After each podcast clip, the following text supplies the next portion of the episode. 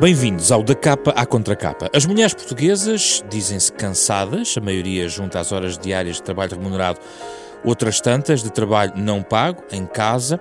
Quem são elas, o que pensam, como se sentem, em que momentos conseguem ser felizes? Algumas das respostas podem ser encontradas num estudo divulgado pela Fundação Francisco Manuel dos Santos, As Mulheres em Portugal Hoje, estudo coordenado por Laura Sagnier e Alex Morel muito falado nos últimos dias, o tema do uh, primeiro de quatro encontros que a Fundação vai organizar este ano para celebrar 10 anos de existência. Convidamos uh, para estar connosco para debater este tema a jornalista Isabel Stilwell e Mariana Canti Castro, diretora de Recursos Humanos da Randstad, para comentar os dados conhecidos ao longo da semana sobre este estudo. Vamos falar uh, sobre este tema na próxima meia hora.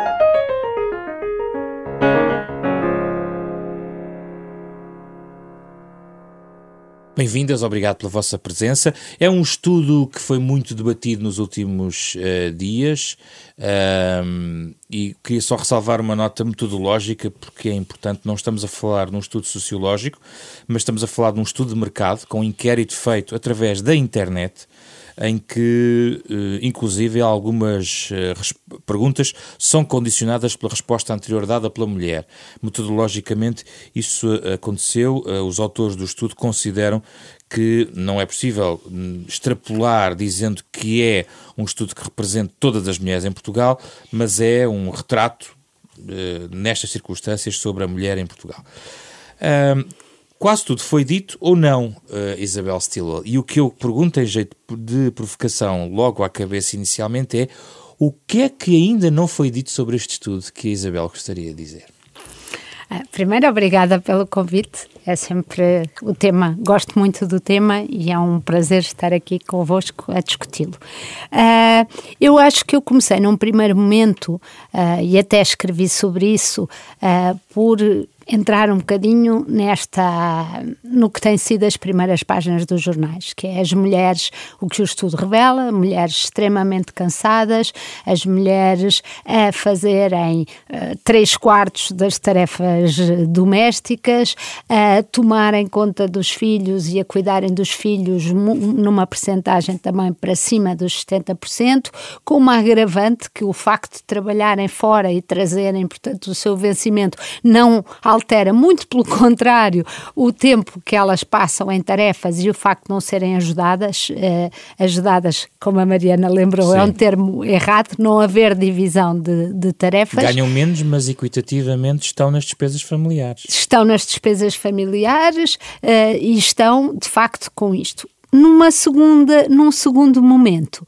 achei que uh, havia o perigo da vitimização total da mulher. E eu não gosto de, de, de ver. Há mulheres vítimas, sim senhora, mas uh, felizmente as mulheres em Portugal uh, têm a possibilidade de, de, escolher o tipo de, vidas e de decisões que fazem. E, portanto, passa por elas mudar aquilo que não está Mas já agora, bem. porquê é que tem esses dois momentos? Já agora, já refletiu? Tenho um, refleti e, e fiquei com muita preocupação em relação às mulheres que têm, como o estudo diz, três frentes, ou seja, têm o trabalho pago, têm filhos e têm, uh, e têm uh, o trabalho em casa. Essas sim representam 30 e tal por cento das mulheres e são as que estão ativas e essas preocupam-me francamente porque têm 50 minutos para elas durante o, o dia, dormem supostamente sete horas, mas qualquer mãe de filhos sabe que sete horas não são de seguida,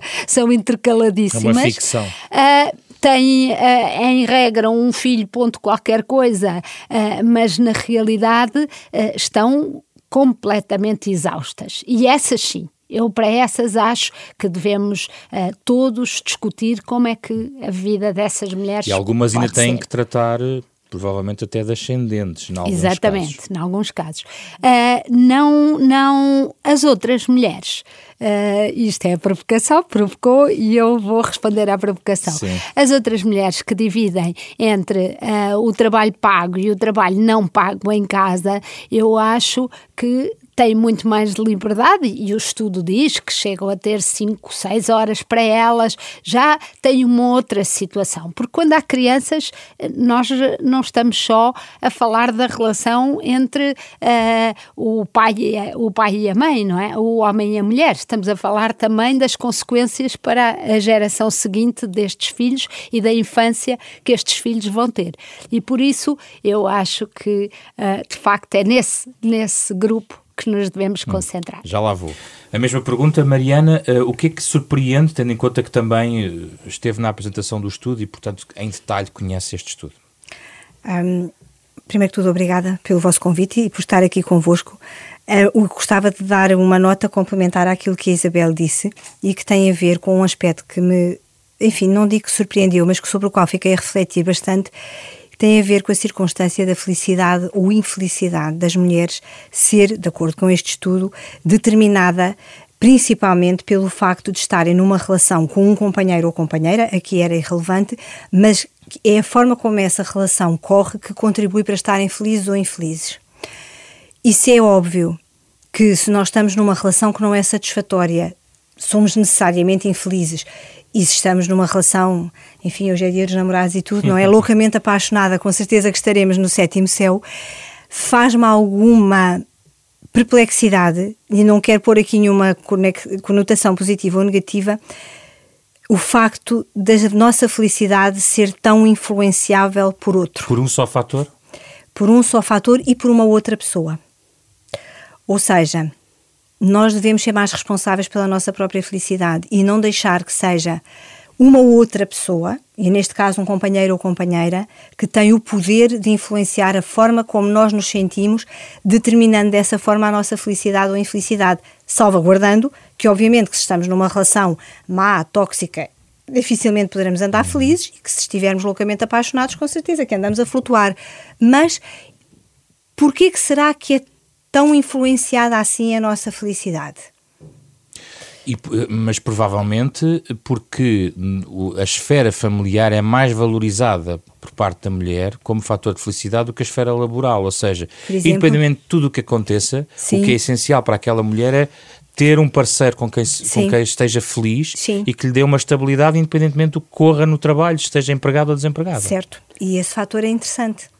Porque é que será que são as mulheres que são mais permeáveis a isso? Pensei... Mas não sei se serão, não o é? estudo não, há, não, não, não, não, não temos, aos homens. Pois, não pergunta pois, aos homens. Mas eu acho que nas mulheres facto, encontra essa característica. Mariana, é essa preocupação que é de, de que forma é que nós uh, temos pouco amor próprio e, e, o fazemos depender eh, da aprovação ou desaprovação Sim, ou do amor do outro, e isso acho que é preocupante. E depois é. no estudo percebe-se que as mulheres dizem muito as frases que elas mais se mais reconhecem. São frases do género eu tento não dar nas vistas, uh, eu tento uh, eu tento ser eh, crítica de mim própria.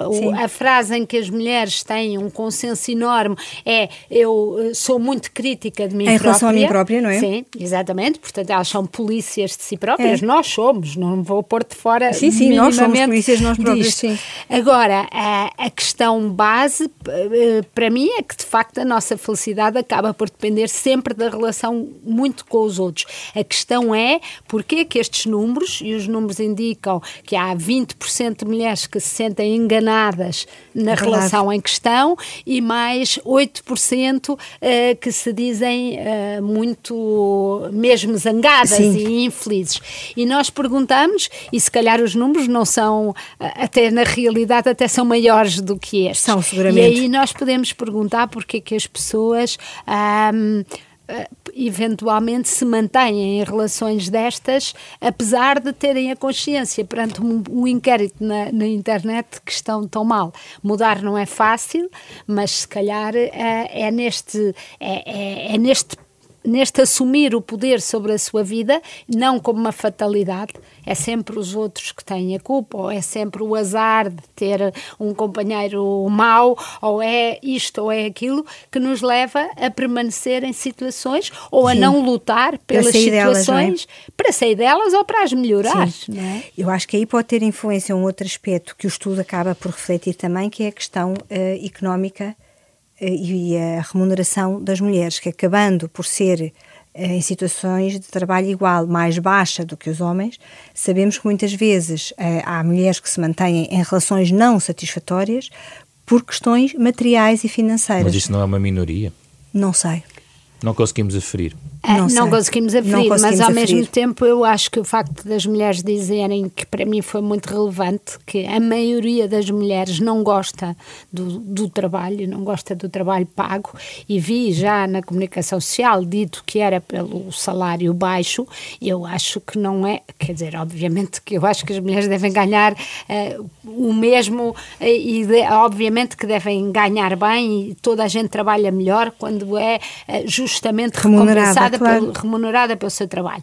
Mas eu acho que o que se percebe deste estudo é que a escolaridade tem uma importância enorme. Ou seja, ah, embora houvesse aquelas músicas a dizer que não vale a pena estudar porque vai dar ao mesmo, o que estes estudos repetidamente revelam é que quanto influi. mais alta é a escolaridade, maior é a satisfação na Sim. família, maior é a remuneração, maior é tudo, é bom para tudo. É bom para tudo. E, e eu acho que este ponto é muito importante importante e é um ponto de esperança, porque de facto, quando nós comparamos uh, o grupo de mulheres mais velhas com estas mais novas, sabemos que de facto a escolaridade Influi. destas mulheres já é muito, muito, muito mais alta. Tem ela repercussão depois no mundo laboral e das relações. Portanto, eu acho que as mulheres têm mesmo que tomar a sua vida. Mariana, isto é a sua área e nós Sim. discutimos aqui no programa anterior com a Mariana Sim. estas questões. Porque é que estas mulheres escolarizadas e, e uh, não têm um salário uh, equivalente a um homem nas mesmas funções ainda? Eu acho que, à medida que o grau de escolaridade vai subindo e as funções e as profissões que as mulheres desempenham vão subindo numa escala de qualidade, complexidade, o salário tende a ser semelhante ao dos homens quanto mais elevado é o grau de complexidade de uma profissão, mais próximo o salário eh, é entre homens e mulheres. Onde se e nota... mais capacidade têm as mulheres de reivindicar. Exatamente, e quando não é, há essa capacidade de reivindicação, reclamar ou simplesmente dizer eu não quero este emprego, vou procurar outro onde vou ganhar aquilo que é o que me é devido e que é justo nesta circunstância. A grande discrepância existe nas profissões desempenhadas por pessoas com graus de, de escolaridade mais baixos. Uhum. Aí sim há uma grande discrepância ainda entre salários de homens e mulheres. Erradamente, obviamente, questões muito culturais, uh, também se calhar ambientes socioeconómicos muito específicos, e aí nota-se uma discrepância grande. À medida que vamos subindo na complexidade da profissão, do trabalho que está a ser desempenhado, das funções que são exigidas, homem e mulher tendem a ganhar o mesmo. está a esbater-se o fosso, Mariana? Nesse grau, Nesse grau, mais cá em cima, os fossos, os, o fosso esbate existe ainda globalmente, se olharmos ponto a ponto, se calhar dizemos, ah, mas nesta empresa não existe e sei que nesta também não e que nesta também não. Verdade. Diria que em termos globais ainda existe algum fosso, cada vez mais estreito. Na parte eh, mais baixa da pirâmide, digamos assim, uh, o fosso é enorme. Mas eu acho que há aqui um ponto que Mariana que toca, que é as mulheres que estão as tais, que têm as três frentes, portanto, da família, uh, do trabalho e do, e, do casal e da casa, um, referem que preferem uh, um emprego menos, no fundo, menos remunerado ou, ou, menos exigente para o poderem conciliar com a família. E esta, eh, neste momento elas dizem que põem elas próprias travões ou que foram pondo travões à sua ascensão profissional em benefício, em da, benefício conciliação da conciliação entre trabalho e família. É verdade. Agora, o que é que isto resulta? A mensagem daqui, eh, que pode passar para as outras mulheres e esse número é crescente, é que esta conciliação é impossível ou que então é preferível eh, ficar só que mal acompanhado ou não ter filhos. E isso é que eu acho que é o nosso combate. O nosso combate deve ser para provar que esta conciliação é possível, claro que, que, é esta é conciliação é possível com mais do que um filho, não necessariamente só com um, eh, e que e é este a área em que eu acho que mais Depende tem que das bater. empresas, Mariana. Depende das empresas Depende também. Das empresas. Depende das empresas isto, também. Isto aqui é muito externo à, à mulher. Ela não pode, esta parte, ela por muito que queira, não consegue hum, mudar a empresa. Depende das empresas.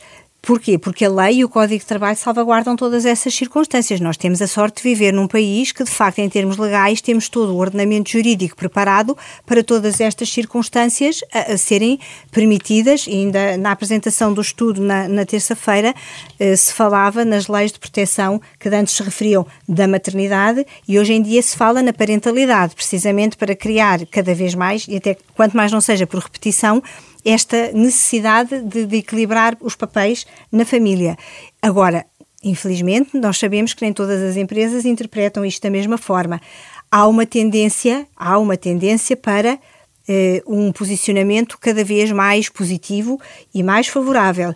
Mas sim depende das empresas, mas a Isabel disse uma coisa que eu acho que tem muita razão também e muita acuidade, que é, às vezes, um, os fatores, isto tem um, um, nome técnico em termos psicológicos que eu não, não, de certeza que não vou usar corretamente, mas que são os fatores autolimitativos que nós muitas vezes nos claro. impomos.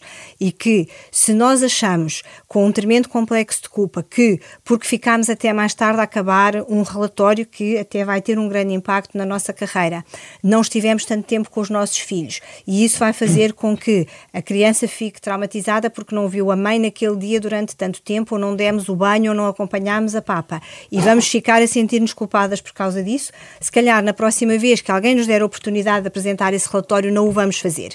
E a partir daí criamos uma autolimitação de vontade de desempenho, performance laboral, por aí fora, que depois vai. Que tira o gosto todo de trabalhar. E que também. vai gerar comportamentos e consequências quase que inevitáveis reações em cadeia, se calhar erradas, se nós fôssemos olhar para isto com uma objetividade cirúrgica, mas que depois fazem parte da própria natureza humana. Mas há aí uma questão que tem um pouco a ver com a questão das cotas, que não foi muito debatida esta semana, embora no Sim. debate foi falado, uh, que é a seguinte: primeiro, se uma empresa dessas for liderada por uma mulher, ou estiverem em altos cargos, como por exemplo neste momento há uma decisão no sentido de as mulheres ascenderem a cargos executivos em grandes empresas, e há um movimento nesse uhum. sentido, é, primeiro, há mais consciência de que é necessário garantir esses espaços e que as reuniões não acabem às nove da noite, mas acabem em tempo útil para a mulher poder ter direito, como um homem, a um outro, um outro horário mais decente para, para a conciliação com a família, por um lado é, faz sentido haver esse tipo de cotas para introduzir mais mulheres Ui. em lugares de topo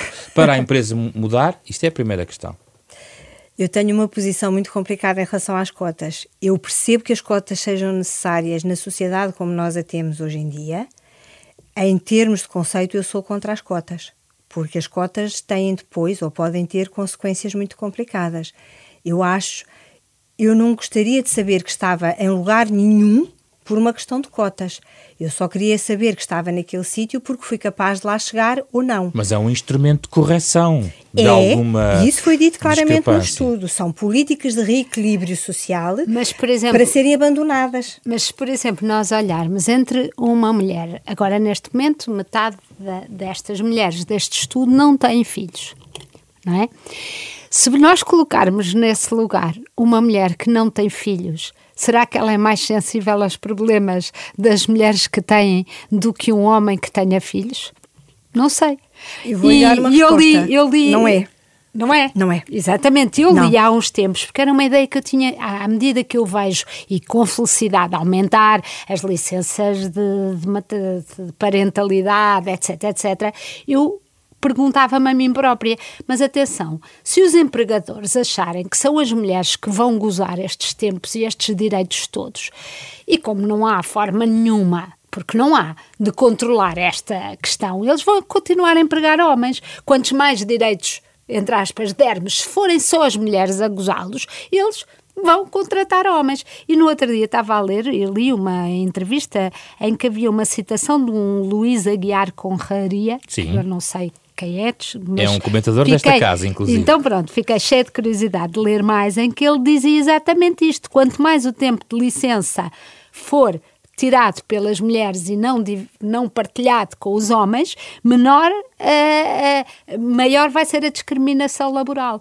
Portanto, nós temos que trabalhar nos dois campos ao mesmo tempo. E eu acho que os pais hoje, isto tem que se dizer, pode não ser tão refletido no estudo, porque eu acho que as mulheres, ao autoavaliarem-se, peço desculpa, mas faço isto por mim, nós, quando nós cumprimos as tarefas todas, achamos que elas têm um peso enorme. E se calhar desvalorizamos uh, o contributo que o pai, neste caso, tem para, para a vida do filho. Portanto, estão-me a perguntar a mim e eu estou de trabalho e digo: não, eu é que faço tudo. Portanto, eu é que faço aquela tudo. questão das cinco ou seis gerações para equilibrar uh, o contributo para o trabalho doméstico não é assim um fator que. É... Não, eu acho que é, obviamente, mas eu olho e, e eu já aí, sou Isabel, avó. Eu sou avó de oito, de oito netos e, portanto, tenho, tenho filhos e noras e vejo como isso como mudou e como aqueles pais são muito mais envolvidos na vida dos filhos. Quer dizer, a minha filha viajou para as Canárias dois dias, foi tocar não sei onde e o meu genro ficou com três filhos. O que se diz é que o fosso ainda é muito grande. Ah, mas o fosso é. é. Tais cinco a mas a questão, a, a, questão, a questão que, que eu estou a dizer é que, de facto, ao empower os homens pais, ao quando estávamos a falar de cotas, ao, valorizarmos os homens pais, ao darmos nas empresas, uh, eles também têm que sair para ir buscar os filhos à escola, etc, etc, nós se calhar fazemos mais do que criando cotas para mulheres. Sim, e, e no estudo, na apresentação do estudo, na terça-feira, uma das uh, dos membros do painel estava a contar uma história interessantíssima que tinha um colega ou alguém lhe tinha contado uma história de alguém que muitas vezes dizia na empresa onde trabalhava ou no local onde trabalhava uh, tenho que sair mais cedo porque ele era um pai tenho que ir com os meus filhos ao médico ou vou buscar a minha filha à escola enfim dizendo as, as, tarefas familiares que fazia. E era, sentia que era olhado de é, e que fazia uma cara a isso. Até o dia em que ele terá dito Uh, vou sair mais cedo porque tenho que ir buscar o carro à oficina e que ninguém disse absolutamente nada. Se esta história for de facto assim, eu acho que isto traduz muitíssimo bem o que é a nossa mentalidade. Agora, mal, mal, foi ele ter cedido à pressão de dizer eu tenho que ir buscar o carro à oficina, porque nós, mulheres, também vamos buscar o carro à oficina e eu se tenho que ir buscar o carro à oficina, digo que vou buscar o carro à oficina e se digo que tenho que ir com as minhas filhas ao médico, digo que tenho que ir com as minhas filhas ao médico. Aqui é onde eu acho que nós não devemos realmente ceder nem fazer compromissos e se nós insistirmos, a água mole em pedra dura, tanto dá até que fura, não é? Conseguirmos fazer com que estas coisas vão criando, uh, também no estudo diziam, isto é, as mentalidades mudam-se assim, não é? Mudam-se muito devagar, mudam-se pelo exemplo, mudam-se por, pelas empresas onde os pais tiram as licenças de parentalidade, e na empresa onde eu trabalho isso acontece, pelos pais que saem para levar, ficam com os filhos uh, enquanto a mulher vai trabalhar. As mulheres também ficarão mais felizes, certamente. Claro, ah, mas claramente, e, eu, eu acho que isso é que dá a verdadeira felicidade. Não, dará felicidade e dá mais tempo. Eu vi um estudo, isto é, mas que era verdade, que dizia que as mulheres, quando, o, quando há divisão de partilha de tarefas em casa, há mais sexo. Pronto. Pronto sobra mais tempo, não é? Exatamente. Portanto, se isso for a cenoura. os fins justificam os meios. Exatamente. Mas a questão da escolaridade é relevante. Eh, eh, eu gostava só de saber se misturam com esta discussão questões como a violência doméstica. É um caso muito particular ou chegamos a um ponto em que temos que levar isso para um centro de debate sobre a mulher em Portugal?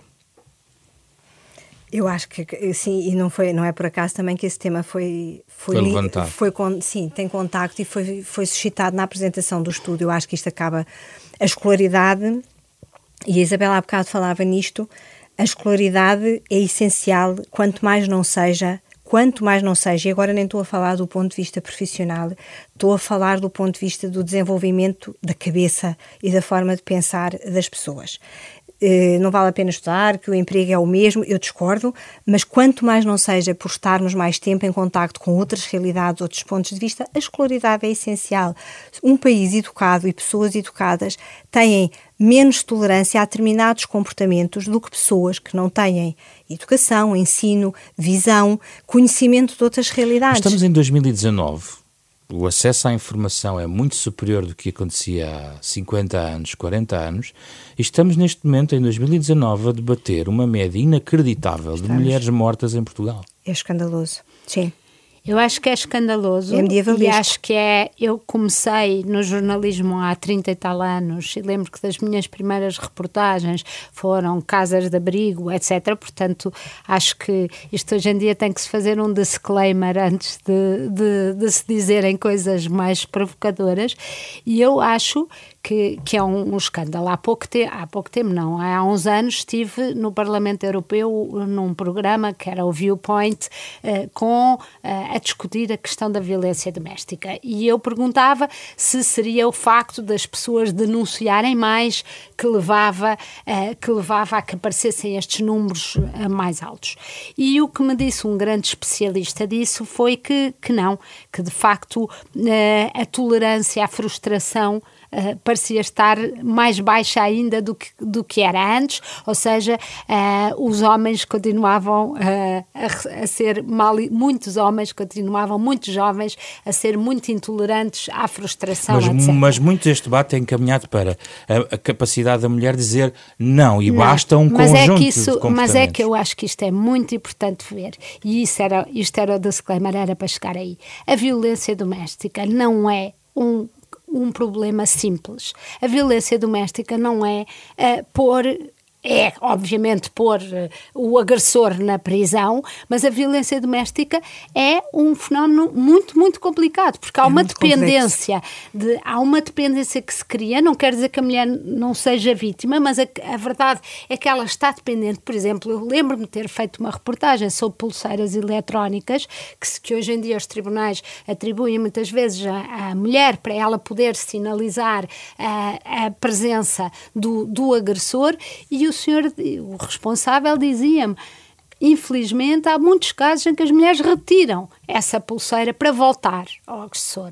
E nós temos 75% das queixas, 27 mil e qualquer coisa queixas no ano de 2017, dos quais 75% foram arquivadas. Ou seja, muitas vezes porque embora seja crime uh, público, e muito bem, porque obviamente esta mulher está numa situação de fragilidade, fragilidade. que não lhe permite, uh, não lhe permite uh, perante a pressão do agressor, a tendência é para ir lá retirar uhum. a queixa, portanto, e muito bem fez-se isto, simplesmente a questão é que ela uh, tem uma dependência muitas vezes muito grande deste agressor, o que a leva a não ser capaz não, de o condenar e de testemunhar contra ele. Portanto, passar a vida a falar de que o governo agora vai dar dinheiro para nas escolas estudar-se a masculinidade tóxica, etc. Não, o problema da violência doméstica exige trabalhar homens e mulheres,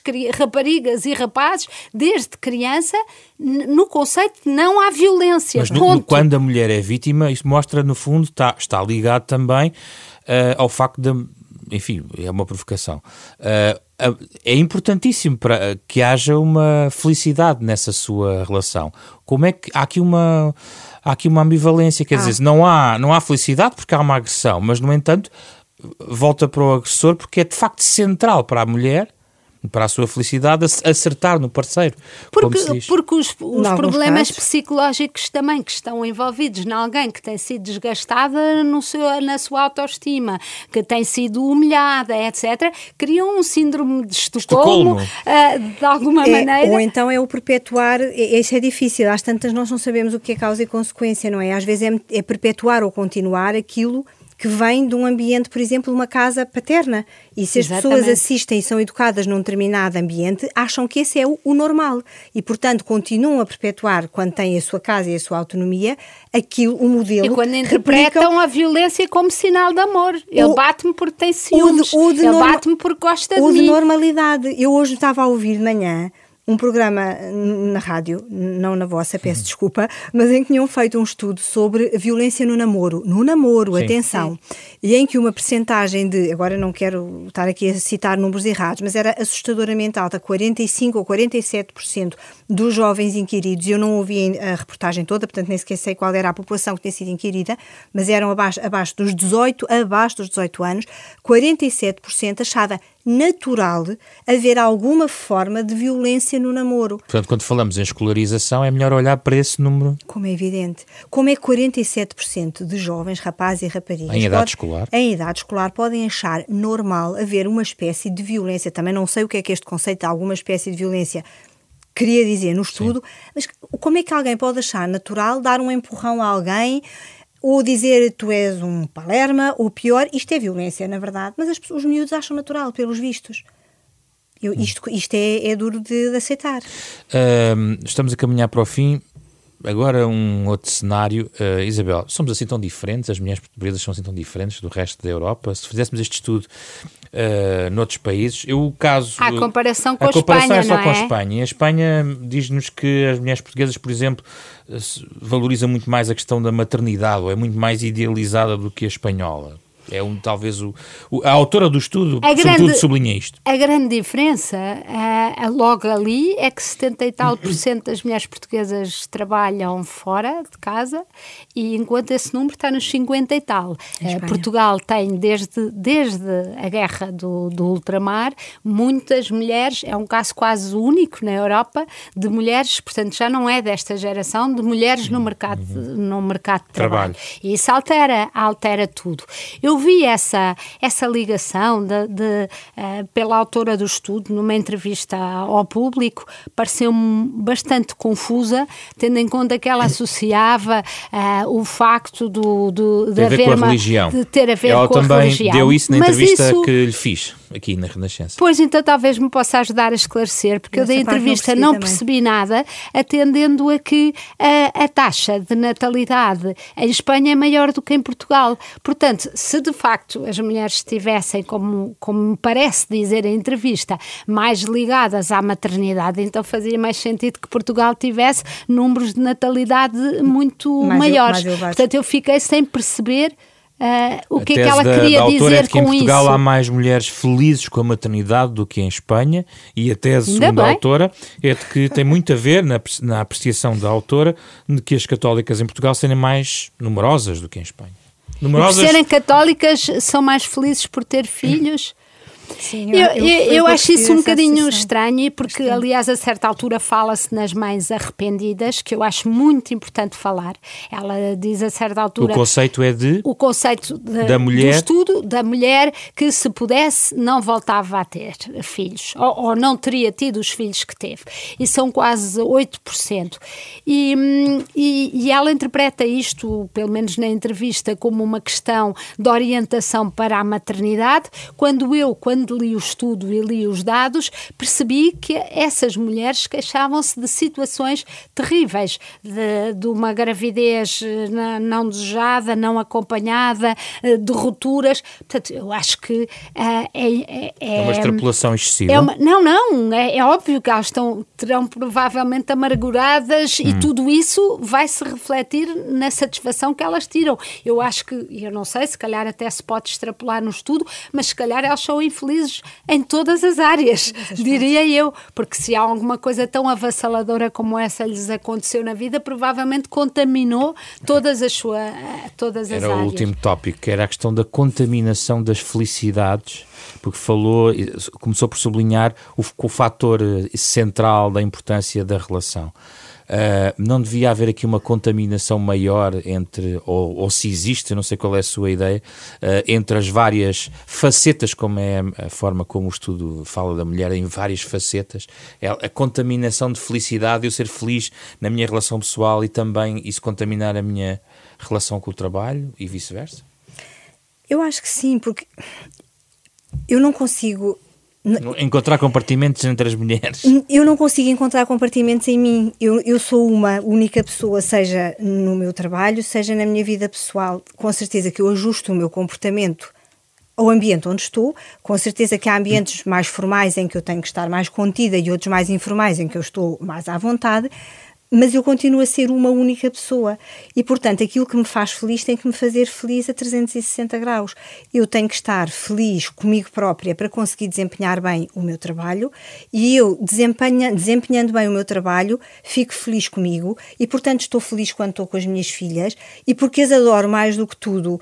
É horrível passar noites sem dormir e quantas eu não passei e se calhar quantas não passarei mais, mas eu faço, e claro que se eu pudesse escolher entre uma noite mal passada ou uma noite bem passada, claro, ninguém é masoquista, eu escolheria uma noite bem passada, mas eu estou com elas a ajudá-las porque elas foram a minha opção e, portanto, com certeza que há aquele desabafo que é, oh meu Deus, lá vai a miúda a chamar outra vez, mas por muito que me custe, eu faço com, com felicidade porque foi uma opção minha, fui eu que a tomei porque eu sabia que quando ela chegasse ou quando elas chegassem, vinha o bom e vinha o mau, não é? Como no meu trabalho vem o bom e vem o mau, como numa relação pessoal, seja sentimental, seja de amizade, vem o bom e vem o mau.